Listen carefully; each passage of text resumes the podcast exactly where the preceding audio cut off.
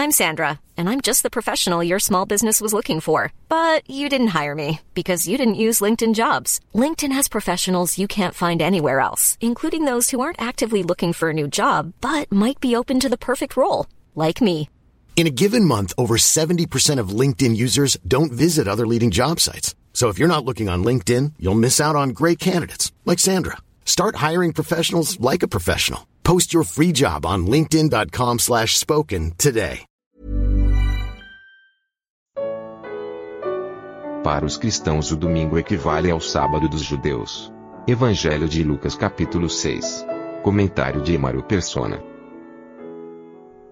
É interessante que numa passagem como essa, nós vemos, por um lado, um Deus de graça, de misericórdia, de, de compaixão, e por outro, nós vemos os homens o que fizeram desse Deus de graça, de misericórdia e de compaixão.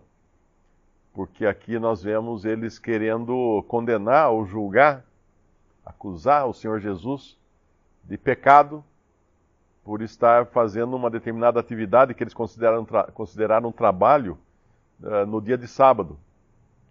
Mas quando a gente vai lá para Deuteronômio, capítulo 23, onde existem várias, vários uh, mandamentos ou ordenanças de como as, eles deviam agir, segundo a lei, nós vemos que muitas delas são bastante no sentido de graça e de misericórdia. Por exemplo, o versículo 15: Não entregarás a seu senhor o servo que, tendo fugido dele, se acolher a ti. Contigo ficará no meio de ti, no lugar que escolher, alguma das tuas portas, onde lhe agradar, não, não oprimirás. Mais à frente, ele vai falar no versículo 19: A teu irmão não emprestarás com juros, nem dinheiro, nem comida, nem qualquer coisa que se empreste com juros. Ao estranho emprestarás com juros, porém a teu irmão não emprestarás com juros fazendo distinção entre aquele que era o povo de Deus e, e, os, e os gentios. Aí no versículo, no versículo 24, quando entrares na vinha do teu próximo, comerás uvas conforme o teu desejo até te fartares, porém não as porás no teu cesto. Quando entrares na seara do teu próximo, com a tua mão arrancarás as espigas, porém não porás a foice na seara do teu próximo. Isso aqui era uma provisão que Deus dava em graça, em misericórdia, numa época quando não havia posto de gasolina para você parar para comer um lanche durante uma viagem.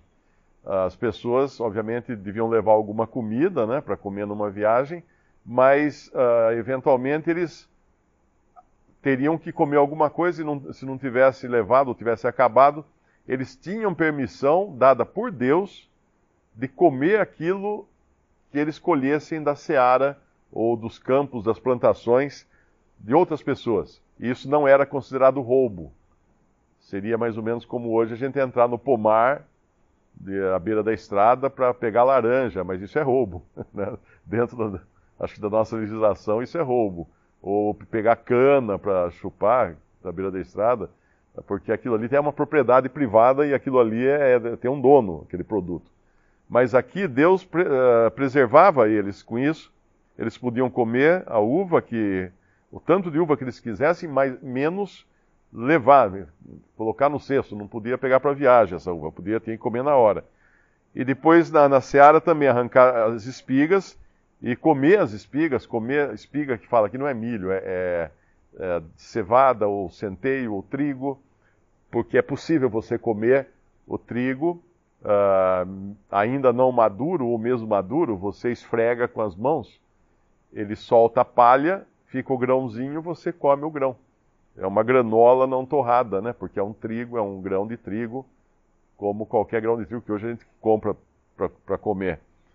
Então não era trabalho. Eles estavam simplesmente se alimentando.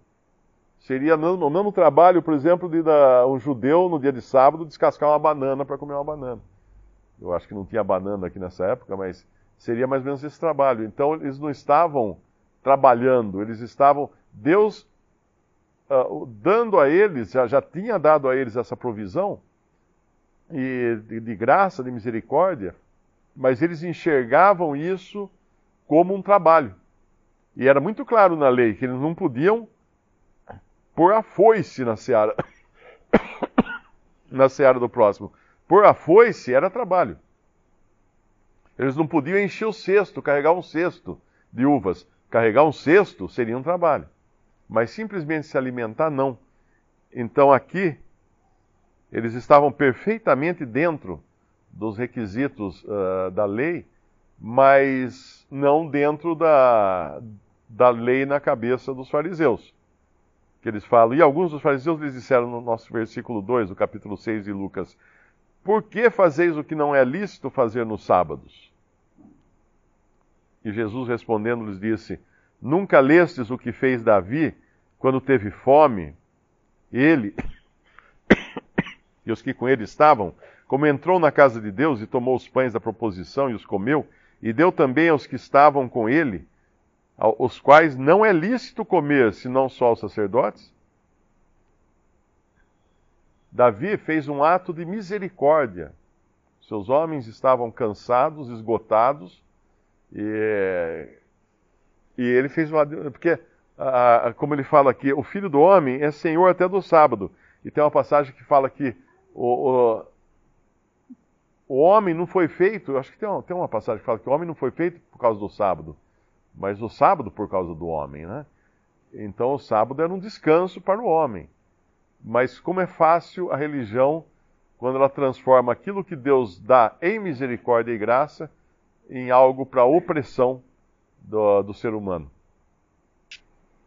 É, muitas religiões cristãs transformaram o sábado no domingo. E às vezes as pessoas perguntam, mas onde na Bíblia diz que o sábado agora é domingo? Né? Não, o sábado sempre foi sábado, sempre vai ser sábado. A questão é que nós não somos judeus, não somos israelitas, não estamos debaixo dessas ordenanças da lei, mas o, o domingo não é o sábado.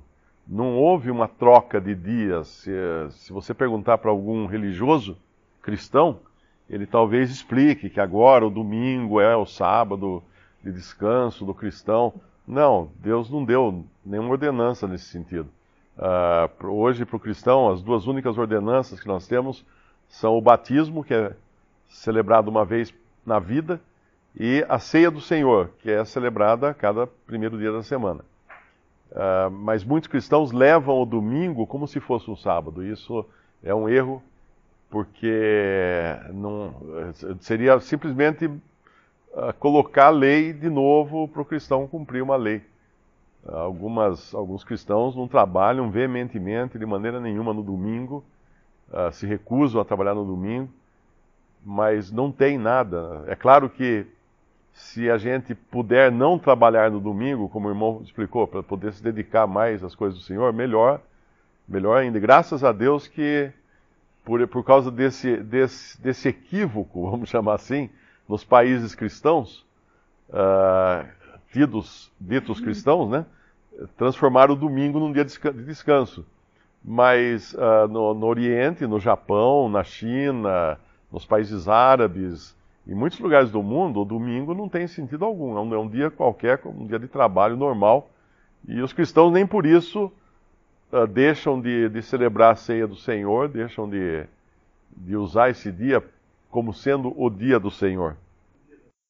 É interessante a ironia aqui da, do, da, do, do, episódio seguinte, né, depois desse da, das espigas.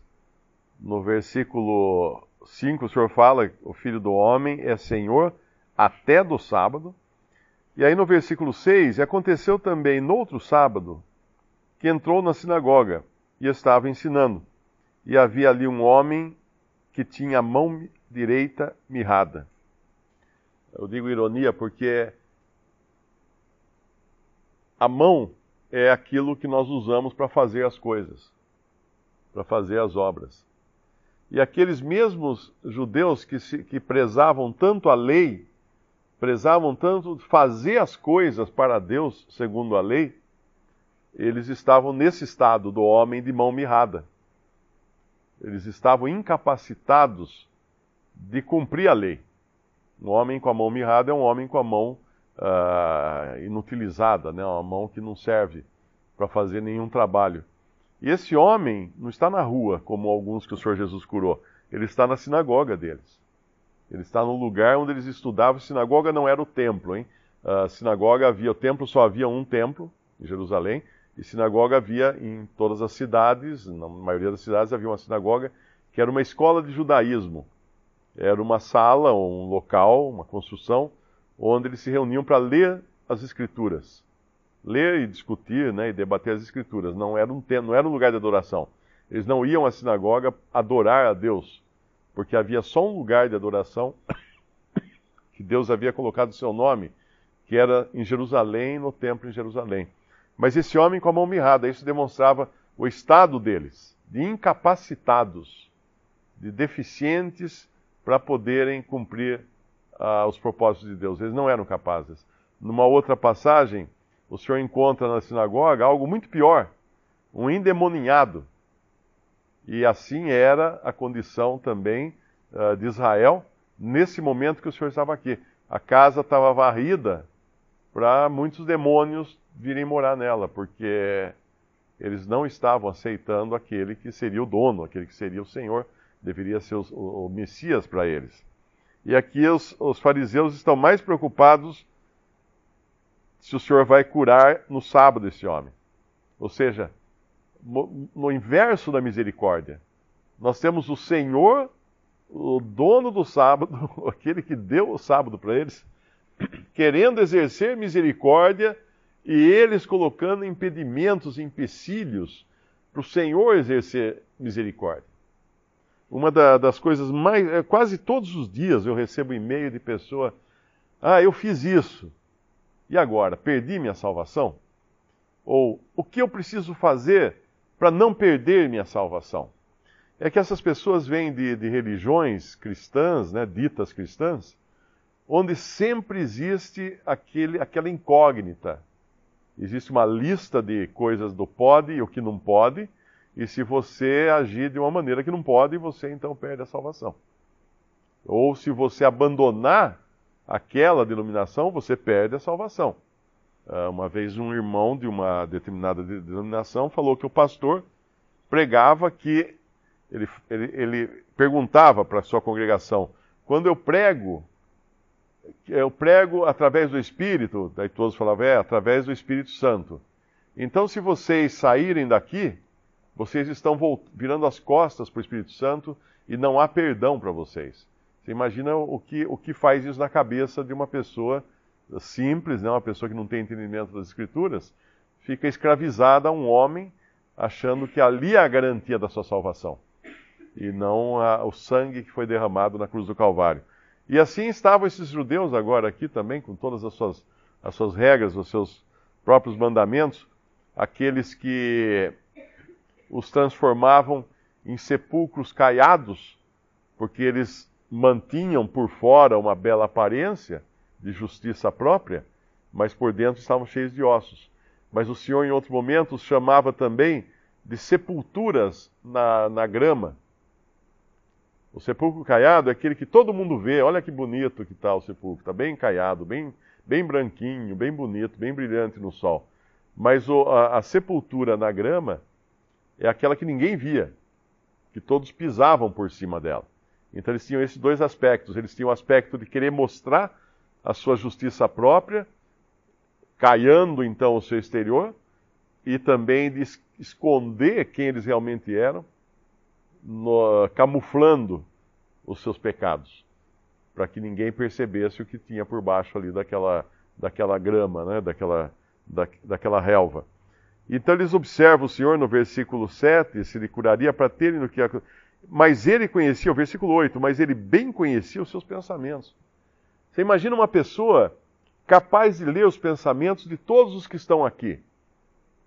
Imagina se tivesse alguém aqui que olhasse para qualquer um e falasse: Eu sei o que você está pensando. E pudesse até repetir com palavras aquilo que nós pensamos, os nossos próprios pensamentos. Esse era o Senhor andando aqui no mundo. Ele, ele, ele, na sua humanidade, ele não deixou de ter atributos divinos, como onisciência, onipotência, onipresença. Tem um momento que ele conversa com, com Nicodemos, ele fala: Ninguém subiu ao céu senão o filho do homem, uh, que desceu do céu e está no céu. Mas alguém poderia perguntar: Mas ele não está falando com Nicodemos? Está. Está. Ele não está na terra? Está na terra também. E esse é o Senhor Jesus.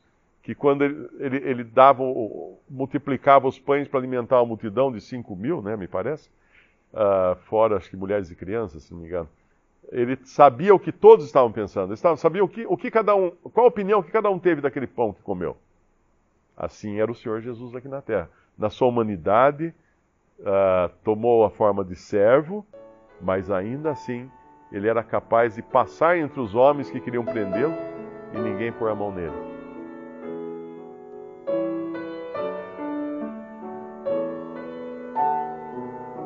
Visite respondi.com.br. Visite também 3minutos.net.